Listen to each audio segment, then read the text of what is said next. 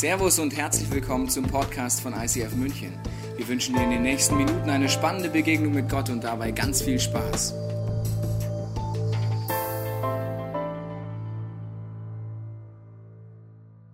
Fahr zur Hölle. Auf Bayerisch heißt es Schleich die. Ja.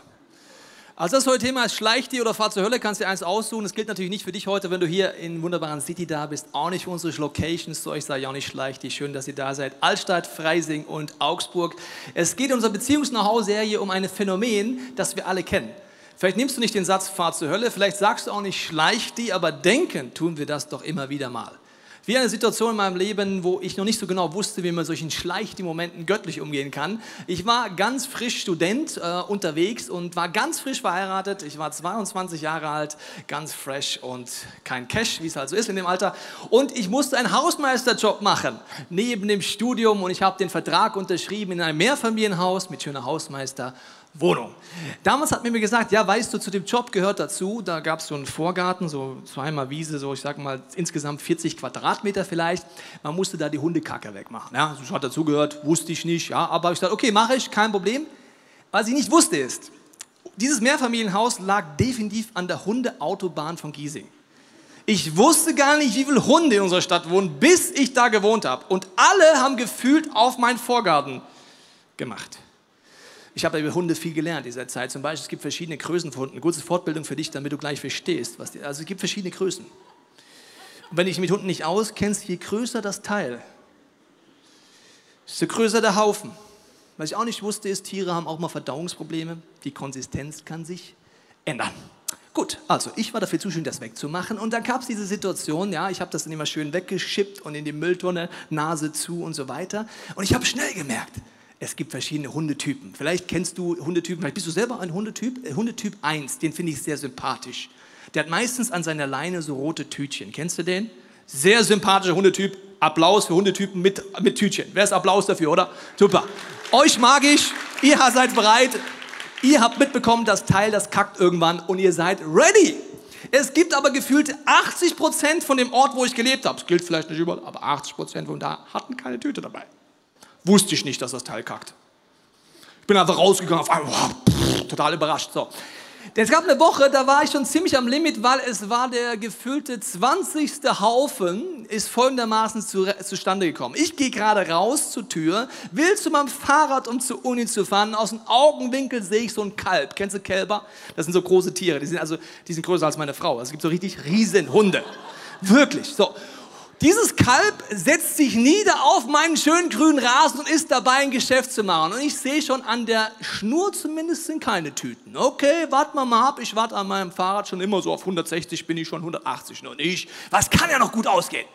Mit einer vollkommenen Selbstverständlichkeit, ein gefühlten Berg wie der Berg Sinai ist da auf meinem Vorgarten, geht der Typ einfach weiter. So, kennst du Momente, wo Emotionen hochkommen und die nicht nur mit dem Kalb zu tun haben, sondern mit den zehn Kälbern davor. Ha, ja, das war so eine Situation. Dieser arme bayerische Kollege hat die Emotion von einer Woche Hausmeisterfrust abbekommen. Ich habe relativ lautstark ihm erklärt, dass es doch unmöglich ist, sein Viech da hinkacken zu lassen und es nicht wegzumachen. Ich habe extra das Schild dahin gemacht. Das war eine Variante. Ich dachte, ich mache so Hunde durchgestrichen mit so Hundekacke. Ich dachte, das hilft. Hilft nicht. Nee. Die Leute sehen das. Ah ja, schönes Schild. Egal. Gut.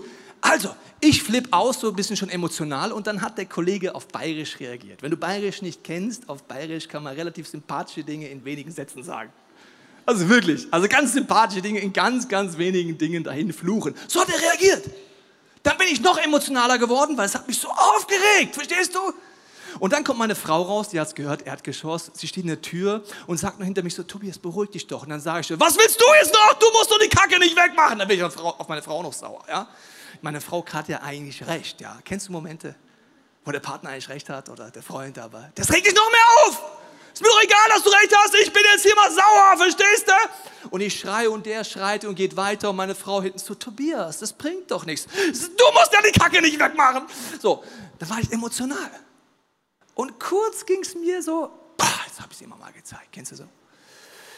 Jetzt habe ich es mal rausgelassen. Das Dumme ist, dass die Emotion den Tag über nicht wirklich besser wird. Den ganzen Tag erinnerst du dich an Situationen, dir fallen noch Argumente ein, wie hätte ich noch reagieren können, was hätte ich noch sagen können. Den ganzen Tag weiß ich, meine Frau hat eigentlich recht, aber der will ich bestimmt nicht sagen, dass sie recht hatte. Verstehst du? Ich bin sauer. Es hat drei Tage gedauert, wo ich immer noch über diese hobbylose Situation nachgedacht habe und immer noch emotional war dabei. Hätte ich doch einfach eine Schaufel nehmen können. Das hätte mich 20 Sekunden gedauert. Chip, weg, vierte Uni. Happy Life. Nein, drei Tage lang immer wieder drüber nachgedacht. Ich wusste damals nicht, wie man auf eine göttliche Art reagiert, wenn diese Emotionen kommen und du dir denkst, fahr zur Hölle. Schleich die. Das war jetzt nur irgendein Bayer, der vorbeikam, gell? aber es gibt es auf verschiedenen Level.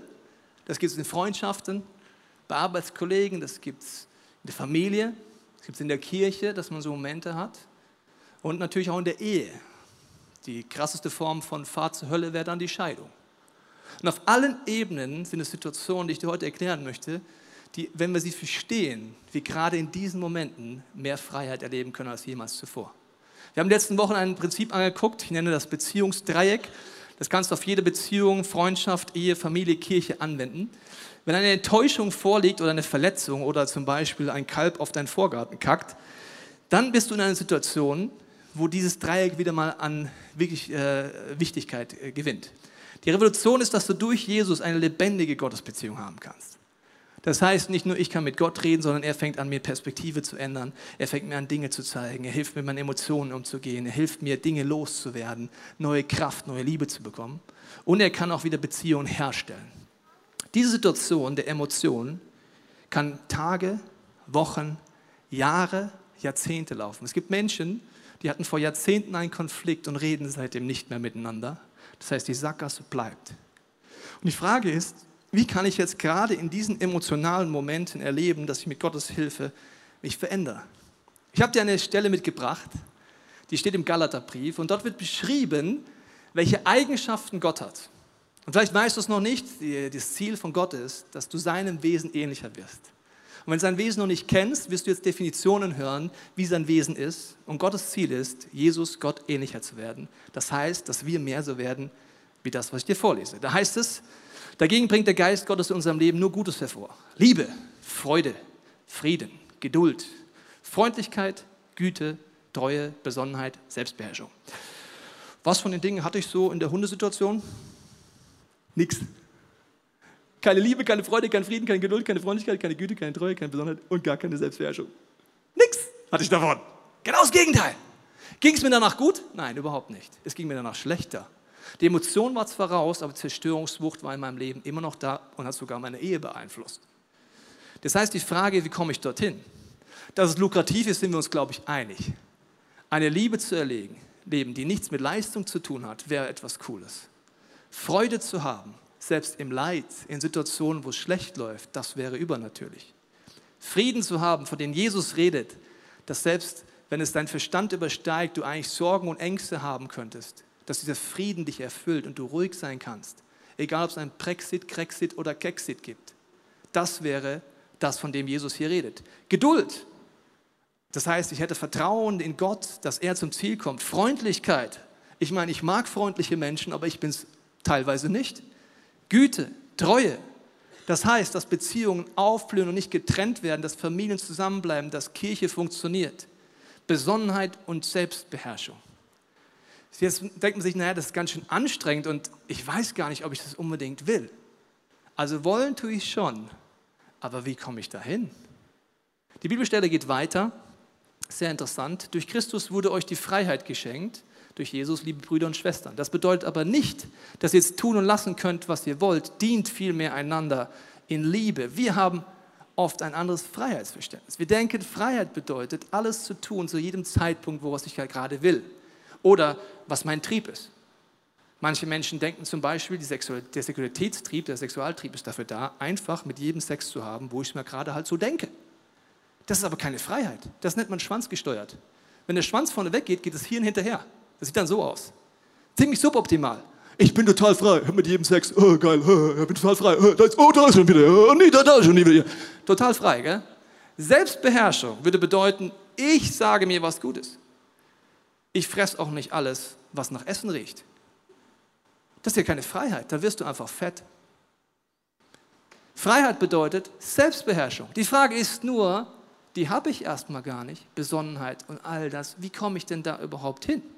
Es geht noch weiter in dieser Bibelstelle. Denn wer dieses eine Gebot befolgt, liebe deinen Mitmenschen wie dich selbst, der hat das ganze Gesetz erfüllt. Wenn ihr aber wie die Wölfe übereinander herfallt, dann passt nur auf, dass ihr dabei nicht gegenseitig fresst. Das Problem ist, viele Punkte des Beziehungs-Know-hows, das die Bibel uns mitgibt, lernen wir zu Hause nicht mehr. Wir haben oft keine Vorbilder, was es heißt, im Streit sich zu versöhnen, im Konflikt göttlich mit umzugehen und nicht wegzulaufen. Weil wir es nicht haben, sieht unser Leben eher aus wie Wölfe, die übereinander herfallen. Menschen, die sich verletzen, enttäuscht sind und verletzte Menschen, die wieder Menschen verletzen. Und diese verletzten Menschen verletzen wieder Menschen, weil verletzte Menschen verletzen nun mal gerne andere Menschen. Das heißt, das ist oft die Realität. Dann heißt es weiter, diese Bibelstelle, Darum rate ich euch, lasst euer Leben von Gottes Geist bestimmen. Hört sich toll an, muss man sich überlegen, wie das geht. Wenn er euch führt, werdet ihr allen selbstsüchtigen Wünschen widerstehen können. Denn selbstsüchtig wie wir sind, wollen wir immer das Gegenteil von dem, was Gottes Geist will. Doch der Geist Gottes duldet unsere Selbstsucht nicht. Ich wollte in dem Streit mit diesem Mann gewinnen, Recht haben, mein Ego sollte gewinnen. Im Endeffekt ging es mir danach schlechter als vorher. Beide kämpfen gegeneinander.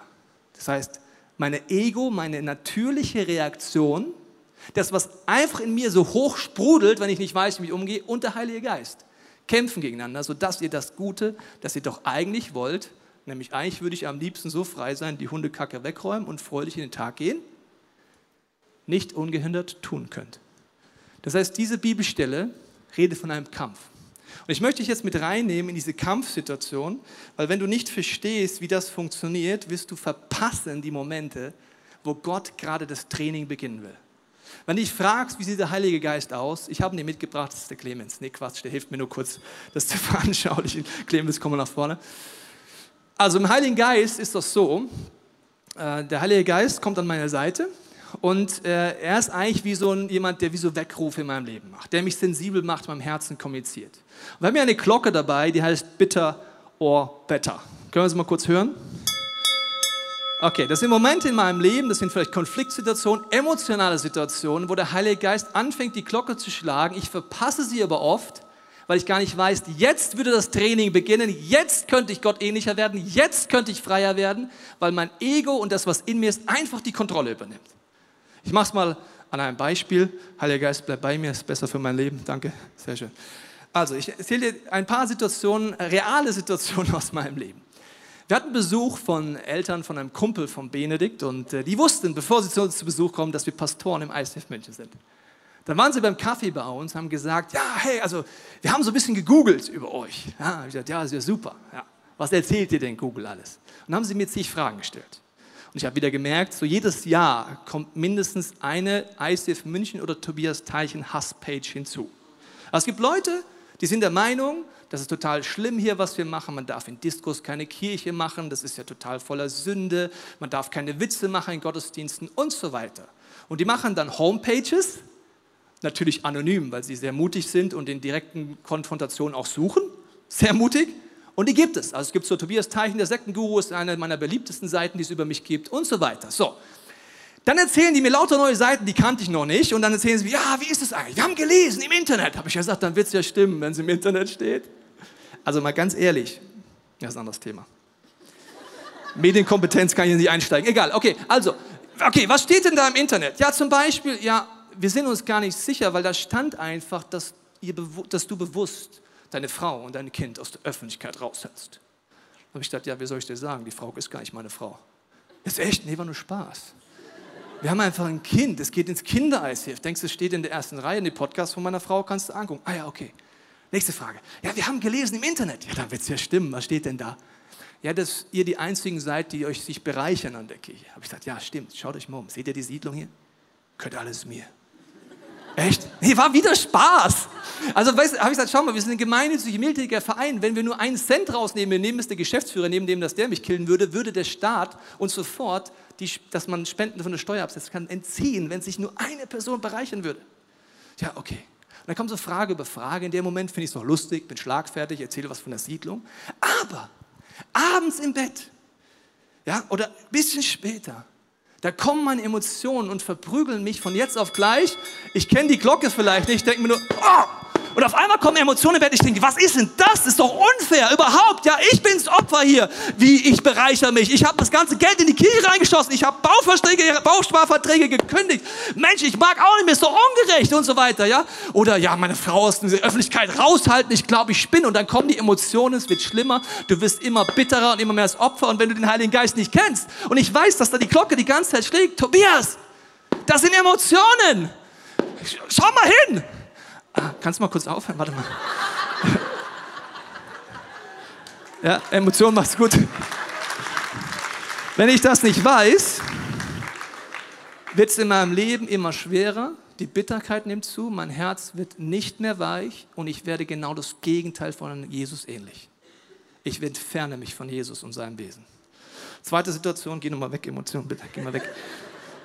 Zweite Situation ist die, sobald Emotionen in deinem Leben hochkommen, sobald etwas emotional wird, ist es wie der Moment, wenn diese Glocke angeht. Achtung, der Kampf beginnt. Und wenn die Emotion kommt, ich gehe jetzt sagen, stopp! Dann sage ich, okay, ich habe Emotionen. Ich muss dringend hingucken, warum ich die habe und nicht einfach meine Emotionen die Kontrolle überlassen. Ich kann den Heiligen Geist einbeziehen und sagen, hilf mir, darüber nachzudenken. Ich kann sagen, ich schlag die Bibel auf. Und auf einmal sehe ich da, dass Jesus von redet, dass er Rufmord erlebt hat und dass es ganz normal ist, wenn ich das erlebe. Er redet darüber, dass ich frei werden kann von Menschenfurcht. Durch die Bibel fängt Gott an, zu mir zu reden und sagt, Tobias, now the training begins. Schau dir die Eigenschaften nochmal an. Liebe, Freude, Frieden, Geduld, Freundlichkeit, all die Dinge kannst du jetzt in dem Moment, wo dein Ego das Gegenteil will, jetzt kannst du es trainieren. Und das ist der Moment, wenn du ans Kreuz gehst.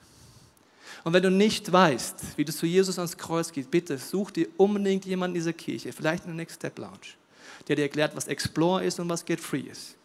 Weil das sind die Momente, wo ich mit meinen Emotionen zum Kreuz gehe, den Heiligen Geist einbeziehe, Freunde einbeziehe, die Bibel.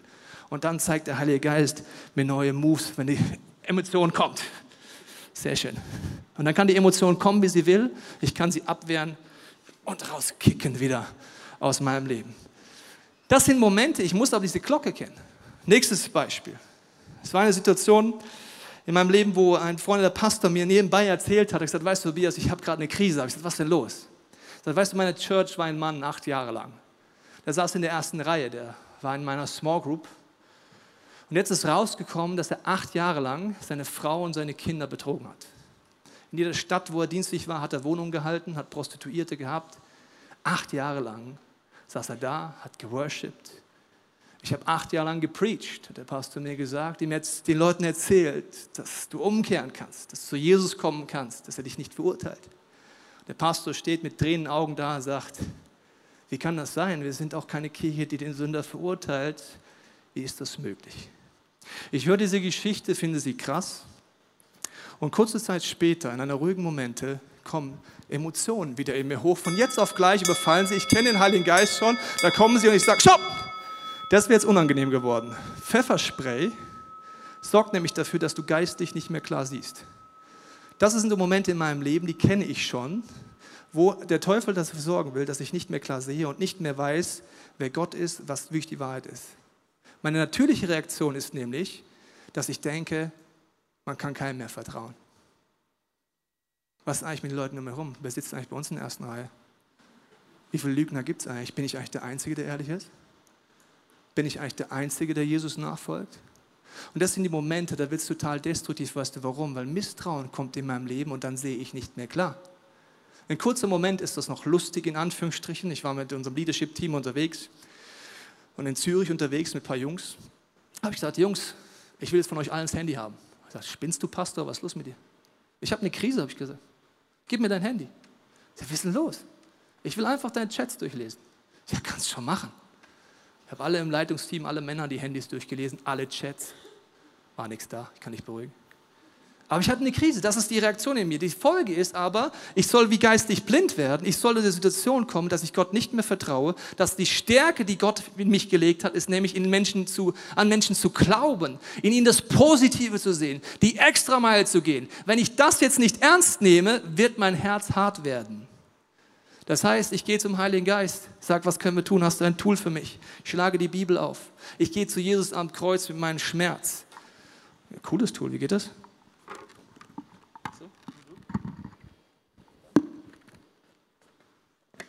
Ah. Schön. Das ist übrigens der Helm des Heils. Hau ab ist der Helm des Heils, das meine Gedanken können neu geschützt werden. Wieder, wenn ich diese Glocke nicht ernst nehme, verpasse ich mein Calling. Mose, einer der größten Leiter der Weltgeschichte, verpasst sein Calling. Kannst du zu Hause nachlesen, weil die Stimme vom Heiligen Geist nicht ernst nimmt, sein Herz hart wird, sein Ego durchbricht und er Gott nicht mehr dafür sorgen lässt, dass sein Herz weich bleibt in Liebe und an diesem Punkt. Noch ein Beispiel. Ich habe eine E-Mail bekommen, die hat so angefangen, lieber Bruder Teichen, wenn so E-Mails anfangen, weiß ich, weiß ich schon, meistens kommt nichts Gutes.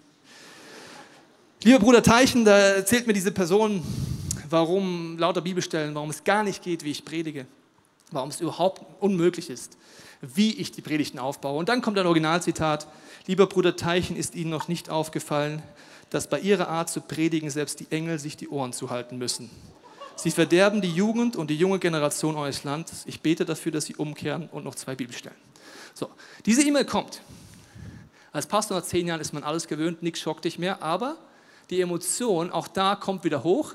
Es kommt die Situation, wenn der Heilige Geist Emotion, stopp! Das war knapp. Weil ich weiß schon, bei Feedbacks wird in mir etwas ausgelöst. Da werde ich zum Opfer, da werde ich traurig. Und das ist etwas, was in mir eine Stärke anspricht. Die Art, wie ich predige, kann man sich darüber aufregen, aber das ist meine Stärke.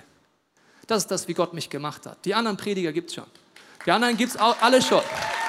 Und das, was der Teufel will, ist, dass ich meine Stärke hinter mir lasse. Das heißt, diese Emotion, Situation wird es in deinem Leben geben. Da, wo deine Stärke ist, wird er angreifen, damit du entmutigt bist und aufgibst. Der Heilige Geist gibt dir das Signal, Achtung, Emotion, Achtung, die Situation ist da. Hast du eine Idee, was könnte man mit dem machen jetzt? Da oder was? Kicken. Ah ja, okay. Also kann man die Bibel natürlich wichtig aufschlagen, Heiligen Geist einbeziehen und dann einfach, genau, geh geh weg. So, ja, letzte, letzte Situation in meinem Leben, kann man zig Situationen auslegen.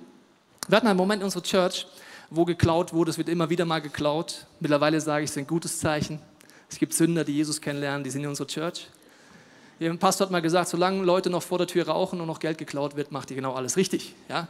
Genau, damals habe ich das nicht so ganz verstanden. Es wurde geklaut und es hat mich verletzt, weil es ein Vertrauensmissbrauch war. Und wir haben diskutiert im Leadership-Team, was machen wir. Ja, und ich habe gemerkt, die Emotion war in mir so drin, so ja, jetzt sichern wir alles ab, wir tun alle Kassen irgendwo, was ich was machen. Natürlich musste man reagieren und sinnvolle Dinge tun, aber die Emotion kam wieder in meinem Leben von jetzt auf gleich, in Momenten, wo es ruhiger wird. Nicht in der Situation kam sie auf mich zugestürmt, folgendermaßen, Heiliger Geist sagt Achtung, vielleicht ein bisschen spät und dann, stopp, ja, bleib ruhig da, bleib ruhig da, sehr schön. Das sind die Momente, die mir Luft zum Atmen nimmt. Warum? Großzügigkeit ist zum Beispiel ein zentraler Wesenszug von Gott. Gott ist die großzügigste Person, die es gibt. Wenn in meinem Leben Dinge passieren, wo ich enttäuscht werde, weil Leute ungerecht mit mir umgehen oder meine Großzügigkeit missbrauchen, ist im Moment, wie wenn die Luft zum Atmen mir genommen werden will und ich die Reaktion natürlich gehen würde, dann werde ich jetzt halt geizig. Dann werde ich jetzt halt auch nicht mehr Geld geben oder was auch immer. Das Problem ist, dass in den Momenten, wo der Heilige Geist sagt, Achtung, the fight begins, Jetzt kannst du Jesus ähnlicher werden. Jetzt ist der Moment, wo ich ans Kreuz gehen kann, die Bibel aufschlagen kann, Freunde einbeziehen kann, frei werden kann, sagen kann, nein. Und dann ist die Reaktion, als ich das gemacht habe im Leadership-Team, war, dass wir gesagt haben, wisst ihr was? Der kann machen, was er will. Wir machen jetzt folgendermaßen blind, indem wir noch großzügiger werden als jemals zuvor. Wir werden noch mehr Geld spenden als Kirche. Wir werden noch mehr nach vorne gehen. Wir werden auf keinen Fall einen Schritt zurückgehen, sondern wir wollen Jesus ähnlicher werden und nicht von ihm weggehen. Findest du daraus Emotionen? Ja, gut, okay.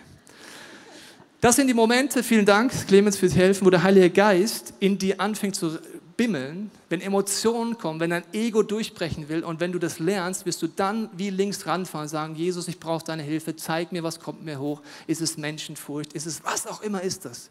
Und wenn du damit zu Jesus gehst, wenn du damit ans Kreuz gehst, wenn du damit die Bibel aufschlägst, wirst du jedes Mal gestärkt hervorgehen und Gott ein bisschen ähnlicher werden als zuvor.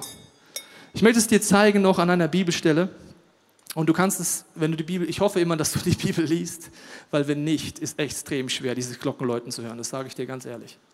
Wenn du die Bibel nicht aufschlägst und Gott nicht die Möglichkeit gibst, dich sensibel zu machen, wird diese Glocke immer leiser werden. Wenn ich sie aufschlage, wie letzte im Korintherbrief, merke ich, dass es zig Hinweise gibt, wo Gott mir zeigt, schau mal Tobias, da ist ein Hinweis, dass du Gott ähnlicher werden könntest, da könntest du trainieren, da möchte Gott in dir wirken. Ich lese es dir mal vor. Liebe ist geduldig und freundlich. Sie ist nicht verbissen, sie prahlt nicht und schaut nicht auf andere herab. Wenn ich das lese, gibt es in deinem meinem Leben viele Situationen, wo der Reflex genau andersrum ist. Nicht auf andere herabschauen, wäre ja schon Beispiel schon, im Konflikt von der Haltung wegzugehen, ich habe Recht und du nicht. Ist doch normal. Ja, schon normal. Aber Gott möchte dich verändern. Er möchte Hinpunkt, dass du nicht herabschaust, sagst, du bist auf deinem hohen Ross, der andere muss kommen. Ich gehe doch keinen ersten Schritt, du musst ihn gehen. Oder liest du weiter, Liebe verletzt nicht den Anstand und sucht nicht den eigenen Vorteil. Oha, das Problem ist, dass wir egoistisch geboren werden und fast jede Beziehung egoistisch anfangen. Auch die Gottesbeziehung ist übrigens nicht schlimm. Warum lernen die meisten Menschen Jesus in ihr Leben ein und vielleicht auch du heute Abend oder heute Mittag oder wann auch immer gerade ist? Weil man merkt, ich habe ein Problem. Ich brauche Hilfe. Ist ja auch okay. Wir fangen egoistisch an, wir fangen aber auch die meisten Beziehungen egoistisch an. Es gibt Menschen, die wechseln sehr viele Partner. Das nennt man dann Ego-Sex. Das heißt, ich sorge dafür, ich möchte ein gutes Gefühl haben. Der Partner ist mir egal, es geht mir auch nicht ums Wesen vom Partner. Ich möchte ein sexuell gutes Gefühl haben. Das heißt, es geht um meinen Vorteil. Das kann im schlechtesten Fall so eintrainiert sein, dass wir heiraten und Familien gründen und den Reflex immer noch in uns haben. Unterwegs möchte Jesus aber dazu führen, dass wir den anderen höher achten als wir selbst. Den anderen freisetzen. Das geht erst in Beziehung, wenn ich diese Stimme höre und wenn ich die Bibel lese. Zum Beispiel diese Stelle. Lese sie mal auf irgendeine Beziehung in deinem Leben. Das ist eine Hausaufgabe. Zum ersten Mal Hausaufgabe, seit ich kein Lehrer mehr bin. Achtung, Hausaufgabe. Lese das mal auf irgendeine Beziehung hin. Familie, Ehe, Kinder, Freunde, Kirche, egal. Und sag, Heiliger Geist, zeig mir mal, wo sind Nuancen, wo ich dir ähnlicher werden kann. Weiter heißt es dann, sie lässt sich nicht reizen und ist nicht nachtragend. Oh, oh, oh, oh, oh, oh, oh, oh, oh, oh, oh, oh, oh, oh. Also, wenn du ansatzweise schon mal nachtragend warst, wäre das, dass diese Glocke eigentlich hier versucht durchzuticken. Lauter kann ich gar nicht mehr schlagen. Nachtragen heißt auf jeden Fall bitter werden. You definitely become bitter. Nachtragend heißt, ich lass bleib bei mir, ich vergebe nicht, ich lasse nicht los, ich nehme Jesus nicht ernst, der sagt, wenn du nicht vergibst, erlebst du keine Vergebung. Das heißt, ich bleibe unter dieser Knechtschaft. Nachtragen heißt, ich habe noch nicht gelernt, das Kreuz anzuwenden, ich sollte dringend jemand ehrlich werden, Get-Free-Momente suchen. Weiter heißt es dann hier, sie freut sich nicht am Unrecht, sondern freut sich, wenn die Wahrheit siegt. Also nicht meine subjektive Wahrheit, weil ich habe ja recht, weißt du noch? Sondern wenn Gottes Wahrheit siegt, mit dieser Einstellung. Oder, Liebe ist immer bereit zu verzeihen, immer. Wow. Stets vertraut sie, verliert nie die Hoffnung und hält durch bis zum Ende. Die Liebe wird niemals vergehen. Also auch in Situationen, wo sie sich tot anfühlt. Also ohne diese Bibelstelle wäre ich, glaube ich, schon nicht mehr verheiratet. Wenn ich nicht Gott in unserer Beziehung hätte, in diesem Dreieck, egal wie wenig die Hoffnung gerade ist, vielleicht wie stark wir in einer Sackgasse sein mögen, dass Jesus immer wieder eingreifen kann und er mir hilft, dass ich bereit bin zu verzeihen. So könnten wir diese Stelle jetzt immer weiterlesen, das kannst du zu Hause machen, hast ja eine Hausaufgabe von mir bekommen, deswegen mache ich es mal bis hierhin. Die Frage ist, ob wir das zulassen. Die Frage ist, ob wir es trainieren. Kirche ist übrigens einer der besten Orte zu trainieren, weil Emotionen, wenn du Kirche wie Familie lebst wie wir, kommen relativ schnell hoch. Vielleicht bereits Großzügigkeit, jemand geht ungerecht mit dir um, egal wo. Ich lade dich ein, das ernst zu nehmen, weil wenn du es hier trainierst, wirst du es in der Familie auch hinkriegen. Wenn du Single bist, fang es heute an zu trainieren, diese Emotionen ernst zu nehmen, mit Gottes Hilfe anzugehen, Explore, Get Free zu nutzen. Es gibt sogar die Möglichkeit, ab September ein Jahr intensiv das zu machen, das heißt Kickstart, dieses Angebot. Du kannst zu College Basics gehen und ein Jahr in dieser Dimension der Gemeinschaft zusammen unterwegs sein und das intensiv trainieren. Kannst dich gerne auch darüber informieren. Schließen möchte ich mit folgendem Gedanken. Der Ehebund, habe ich gesagt, wäre der krasseste Bund, wenn du sagst, fahr zur Hölle und Scheidung. In Nuancen ist das in allen anderen Beziehungen auch so. Übrigens auch so, wenn du mit Körper, Seele und Geist eine Beziehung lebst. Hast zwar keinen Eheschein unterschrieben, aber du wohnst zusammen, ihr habt Sex und ihr teilt alles. Dann gilt das Gleiche, was ich dir gleich zeige.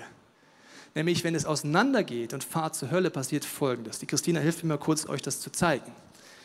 Und zwar, wenn ich Beziehungen eingehe auf verschiedenen Ebenen, die intensivste wäre jetzt der Ehebund, ist es so, wie wenn eine Person und ich eine Verbindung aufnehmen. Man sieht den nicht, das sind wie so Fäden, die uns verbinden.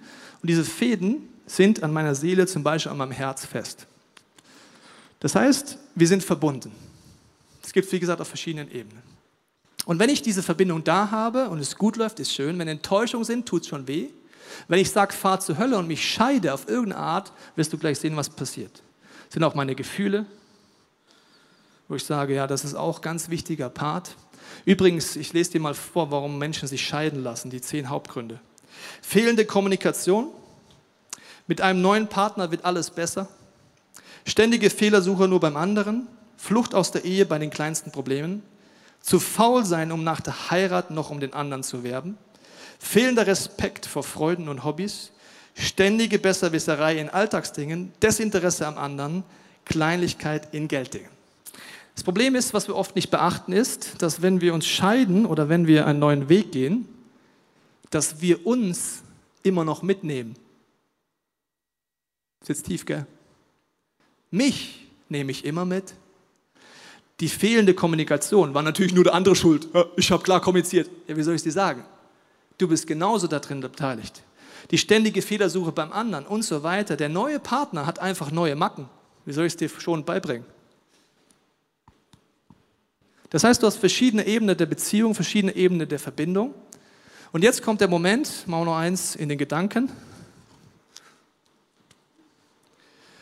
Und jetzt kommt der Moment, wo man denkt, naja, Fahrt zur Hölle wäre jetzt eine gute Idee. Das ist jetzt die intensivste Form, das ist in einem Ehebund. Übrigens, sagt die Bibel, die Ehe ist ein Geheimnis. Weißt du, warum sie ein Geheimnis ist?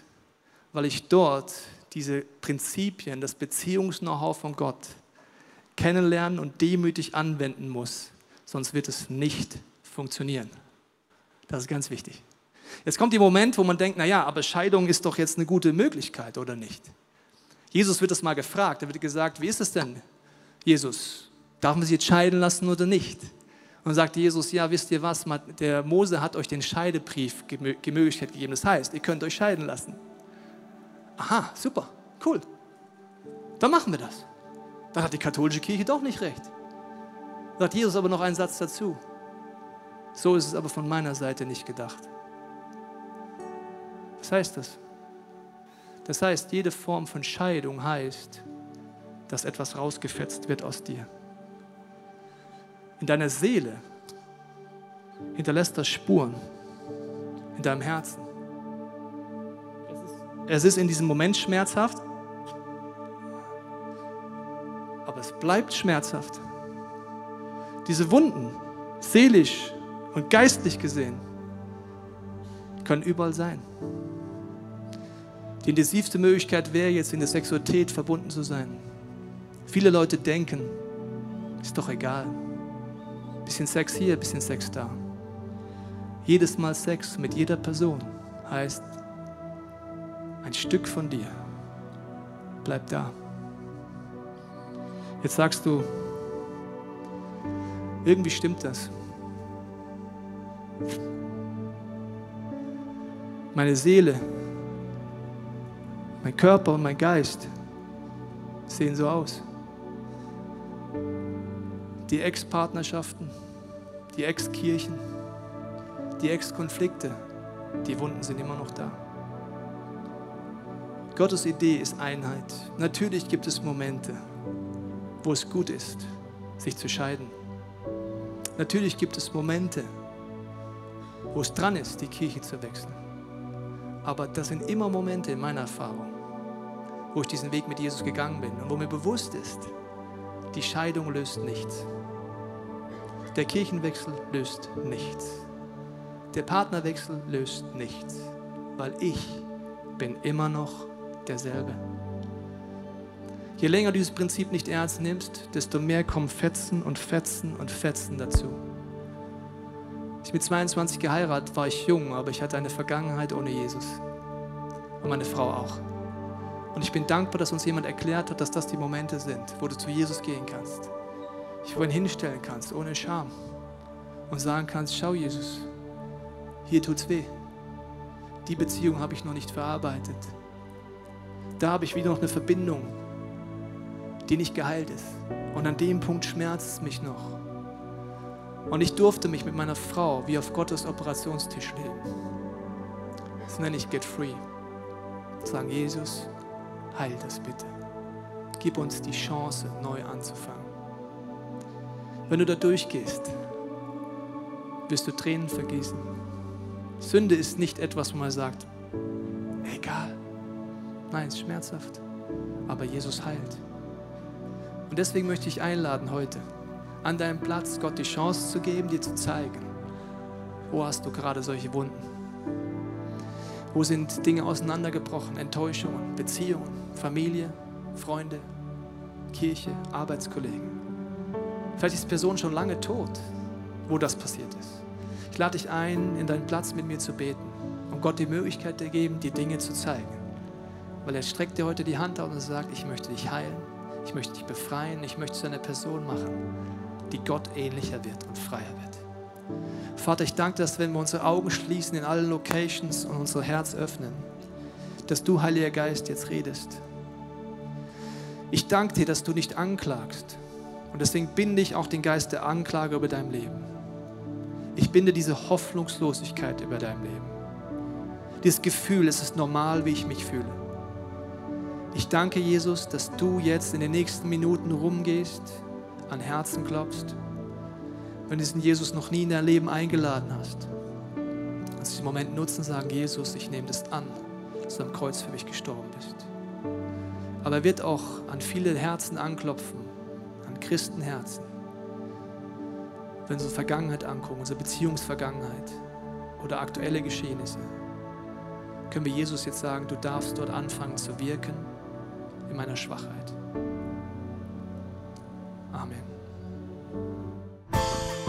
Wir hoffen, dass dir diese Predigt weitergeholfen hat. Wenn du Fragen hast, kannst du gerne an info at icf-moenchen.de mailen und weitere Informationen findest du auf unserer Homepage unter www.icf-moenchen.de.